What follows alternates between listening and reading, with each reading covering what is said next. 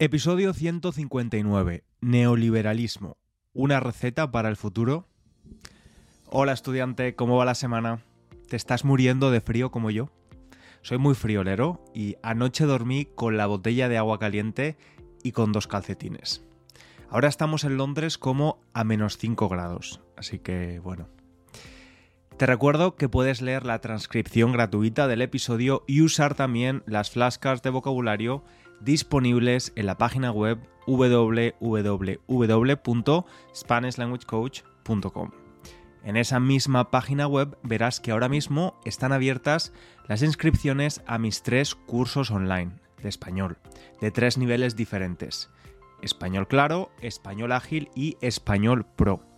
Si no tienes claro cuál es el curso indicado para ti, puedes hacer el test de nivel que hemos preparado o enviarme un email a hola SpanishLanguageCoach.com.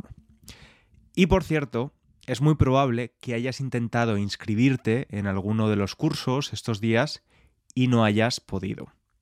Durante tres días ha habido un problema técnico en la web, de hecho tuve que poner un mensaje, pero ya está todo solucionado.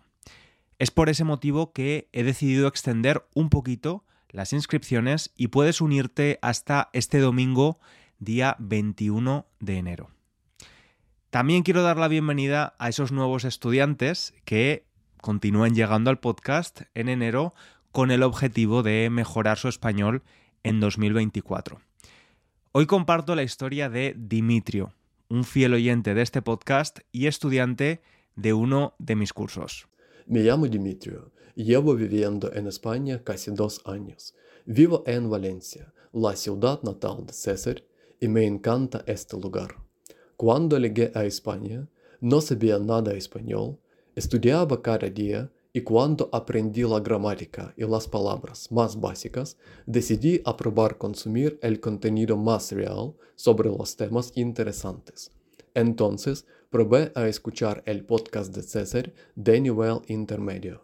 Me daba mucha alegría que el contenido fue bien adaptado pero también interesante y sobre los temas importantes.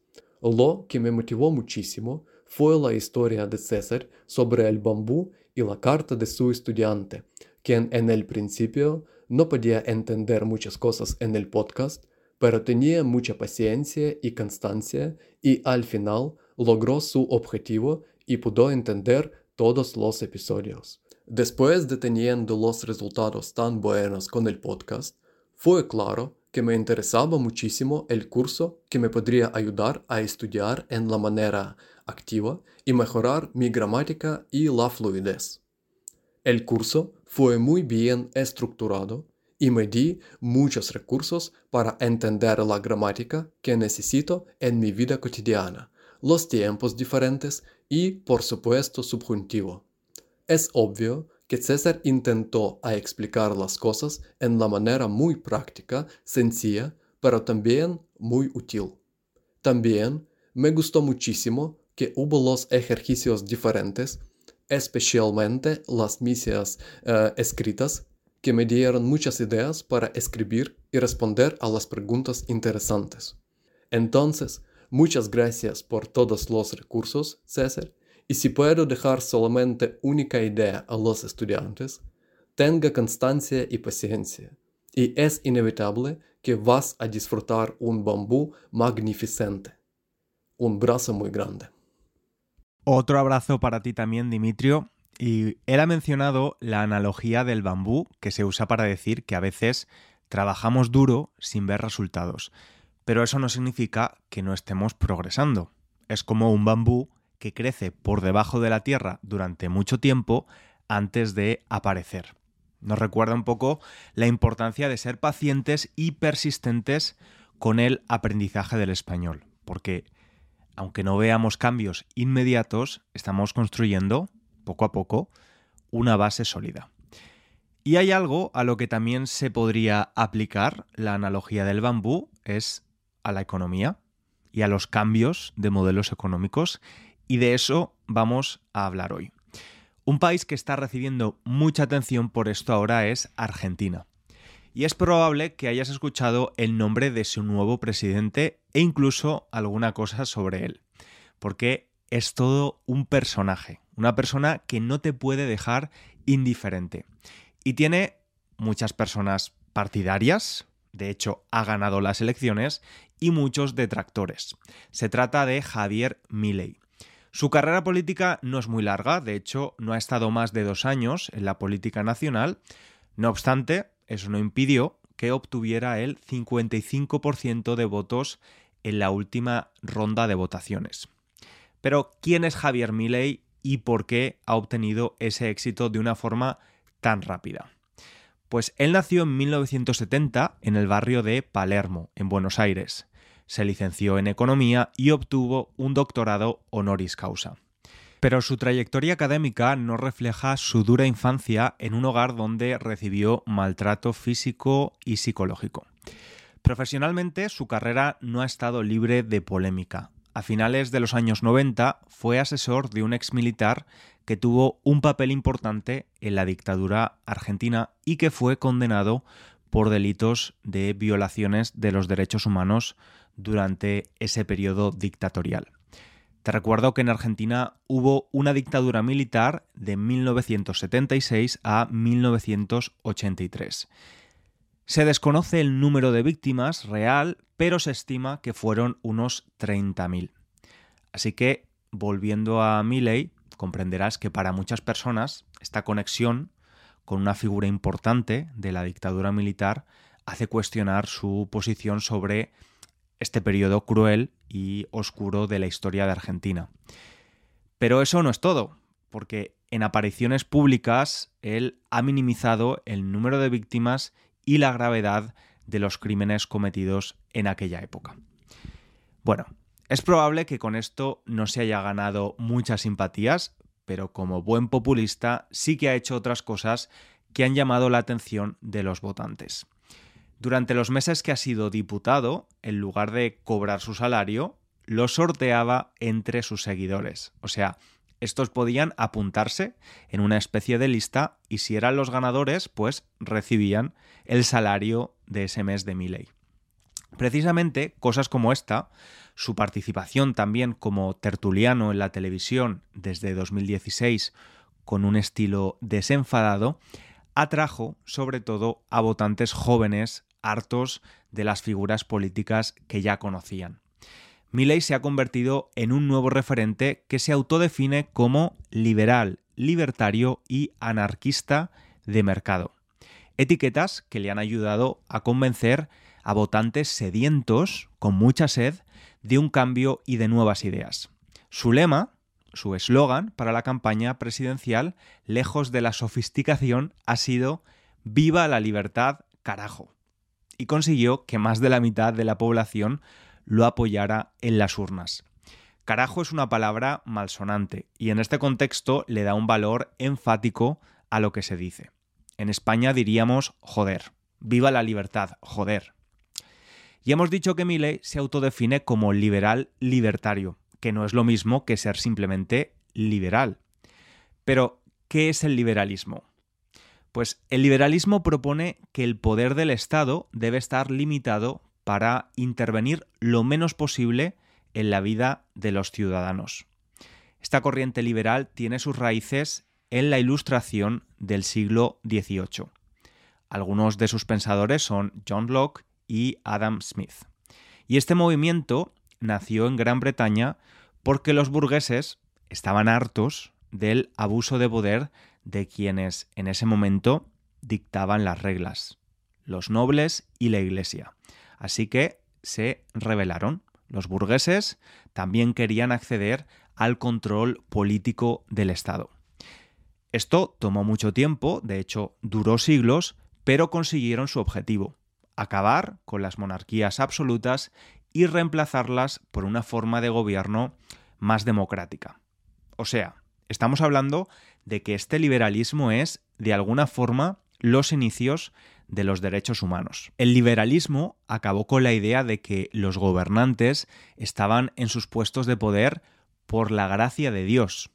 Esta es la expresión que se ha empleado durante mucho tiempo para explicar que los gobernantes ocupaban sus posiciones porque, de alguna forma, habían sido seleccionados por Dios o algún ser supremo. Con el paso del tiempo, el término liberalismo ha ido mutando o cambiando para adaptarse a las circunstancias. Sin embargo, nunca ha perdido del todo su significado original y en la mayoría del mundo, en los países hispanoparlantes, por ejemplo, la palabra liberalismo sigue significando a menudo una ideología que defiende una mínima intervención del Estado en cuanto al libre comercio y los mercados.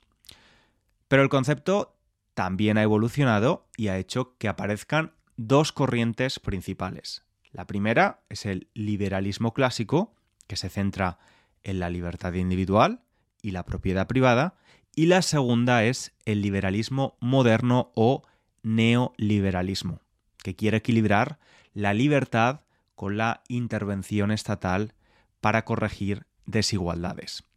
Nos vamos a centrar en este neoliberalismo en el episodio de hoy. Y dentro de las ideas neoliberales encontramos políticas relacionadas con la privatización, la austeridad fiscal, la desregulación, el libre comercio o la reducción en el gasto público para potenciar el sector privado en la economía. Se busca dejar en un segundo plano al Estado mientras crece el peso del sector privado. O sea, para resumir, las ideas neoliberales quieren dar más importancia al sector privado en la economía usando políticas como privatizar, gastar menos y tener menos regulaciones. En cuestión económica, pues suelen bajar los impuestos y para ello, claro, hay que recortar algunos servicios públicos o incluso hacerlos desaparecer. También se fortalece el derecho a la propiedad privada y a la libre fijación de precios. En cuestiones sociales se apuesta por la libertad política individual. Esto quiere decir que se promueve la idea de que las personas deben tener la libertad de tomar sus propias decisiones políticas y sociales sin intervención excesiva del gobierno o de otras instituciones. Esto implica la defensa de la democracia, los derechos civiles y políticos y la limitación del poder del Estado en la vida de las personas. Y hay algo bastante interesante y es que la ideología neoliberal tiene bastante éxito entre los jóvenes ahora. Esto ha cambiado en los últimos años, pues anteriormente el sector joven de la población solía sentirse más identificado con el segmento político de la izquierda, que tiende a ser más progresista y revolucionario.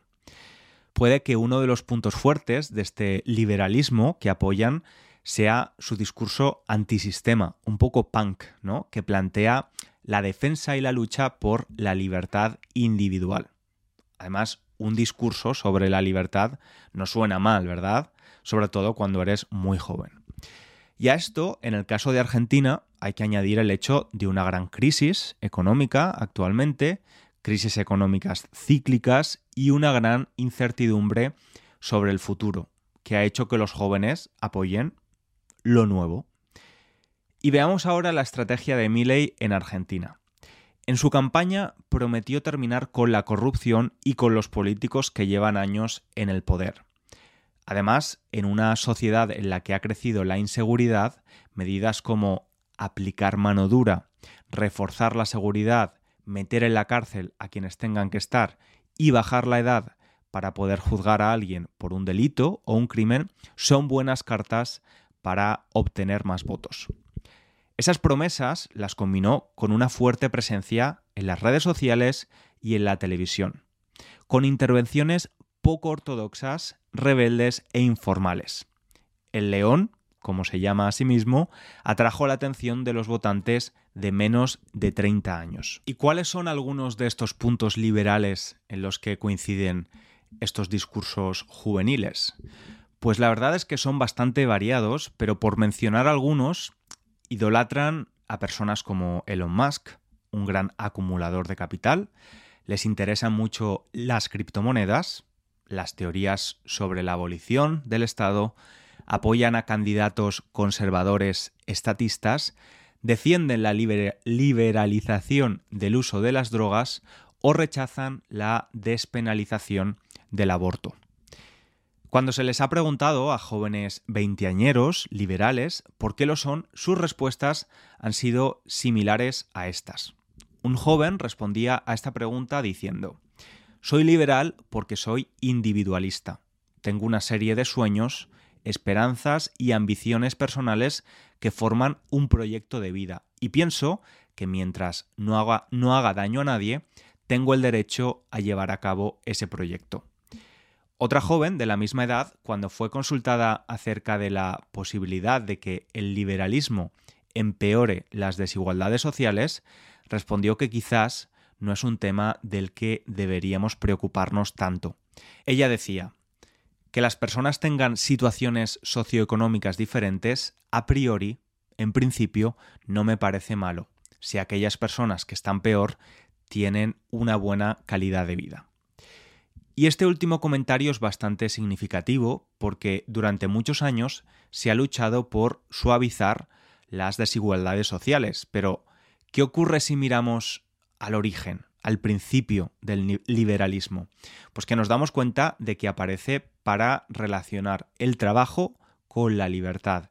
Un individuo libre intercambia su fuerza de trabajo por bienes materiales, por cosas, y en teoría, en teoría, quien más trabaja, más recibe a cambio. Eso es en un mundo ideal. Quienes más dinero tienen, más bienes materiales pueden adquirir. Y esta idea fortalece la idea de la propiedad privada como un objetivo muy importante de los seres humanos.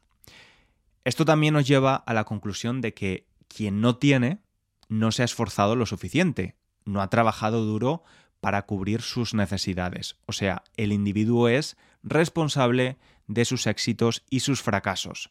No se tienen en cuenta factores que influyen en las situaciones individuales. Es decir, de alguna manera defiende una meritocracia casi perfecta. Tienes lo que te mereces. Pero en la vida real podemos ver que normalmente no es así, ¿no? Y otra cuestión interesante sobre el capitalismo neoliberal es que potencia el individualismo. Convivimos con personas que tienen diferentes valores morales. Algo que yo veo como válido, justo y bueno no tiene que coincidir con lo que tú consideras válido, justo y bueno. Pero es cierto que el liberalismo hace que la idea de comunidad vaya desapareciendo, poniendo primero al individuo y después al resto del grupo. Si dejamos de prestar atención a las personas que nos rodean, va a haber una mayor, una mayor fractura social. Podemos decir que el liberalismo no potencia ni la empatía ni el sentido de comunidad. Y ahora que ya hemos visto algunas de las críticas, vamos a ver que no todo es negativo. La ideología liberal tiene cosas positivas. Por ejemplo, que se fortalecen las libertades individuales y en lo político se manifiesta en la igualdad ante la ley. En lo económico hay libre circulación de bienes materiales y libertad de mercado, y en lo social se protegen derechos como el de expresión, religión y el derecho al trabajo. Además, las políticas liberales suelen promover la innovación y esto impulsa la creatividad, el ahorro y la inversión. Y hemos visto que la importancia individual que potencia el liberalismo hace que el Estado se vuelva más pequeñito. Pero la idea de un Estado mínimo puede llegar a confundirse con un Estado anárquico, o sea, la falta de un poder estatal que ordene la sociedad. Algunos liberales radicales sostienen que las democracias no funcionan y que es necesario dar todo el poder al mercado. En el fondo, tanto liberales como anarquistas desconfían del poder y cuestionan la autoridad, buscando limitarla o eliminarla, pero claro, con distintos objetivos y métodos. Vamos a pensar algo. Un escenario hipotético. ¿Qué podría ocurrir si damos todo el poder al mercado, como defienden los liberales libertarios y anarquistas de mercado? Pues si damos todo el poder al mercado, es probable que veamos una mayor concentración de riqueza en manos de unas pocas personas o empresas que tienen la capacidad de dominar y controlar la economía. Algo que ya pasa, pero sería incluso peor. Esto podría llevar a desigualdades económicas más profundas, ya que el mercado no siempre actúa de manera justa, y además la falta de regulación por parte de los gobiernos podría llevar a prácticas comerciales abusivas, explotación laboral y daño medioambiental sin restricciones. ¿Por qué? Pues porque no hay nadie controlando.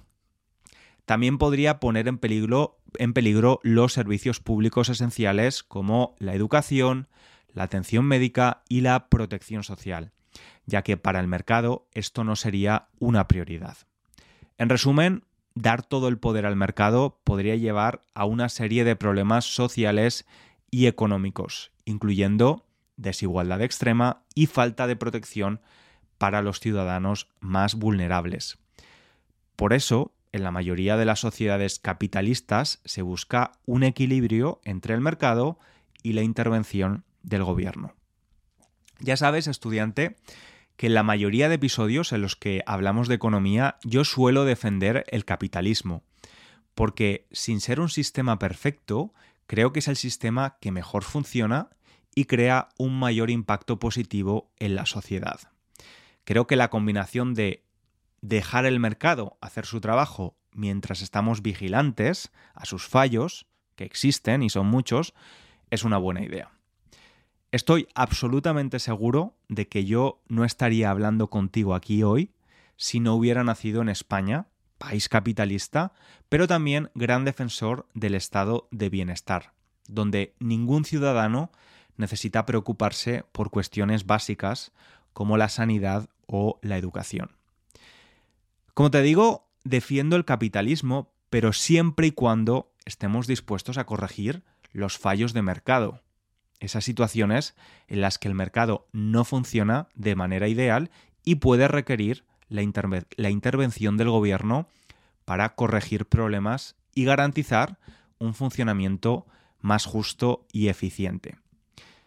¿Cuál es el problema, en mi opinión, sobre el neoliberalismo de Milley y por el que se sienten atraídos muchos jóvenes? Pues que según él, y estas palabras han sido pronunciadas por él mismo esta semana en el Foro Económico Mundial, según él, los fallos de mercado no existen. Y claro, si algo no existe, no es un problema y no hay que prestarle atención. Para mí estas ideas, por muy modernas y muy punk que parezcan, me parecen que en realidad solo pueden hacernos volver atrás como sociedad, dejando a un lado a los más vulnerables, y todos podemos serlo, y haciendo más individualista a una sociedad que ya lo es. Pero, como siempre te digo, estudiante, esta es solo mi opinión. Yo estudié economía en la universidad y es un tema que me gusta mucho. Espero que lo hayas disfrutado o que al menos hayas aprendido algo nuevo y yo te espero aquí en el próximo episodio. Un abrazo grande.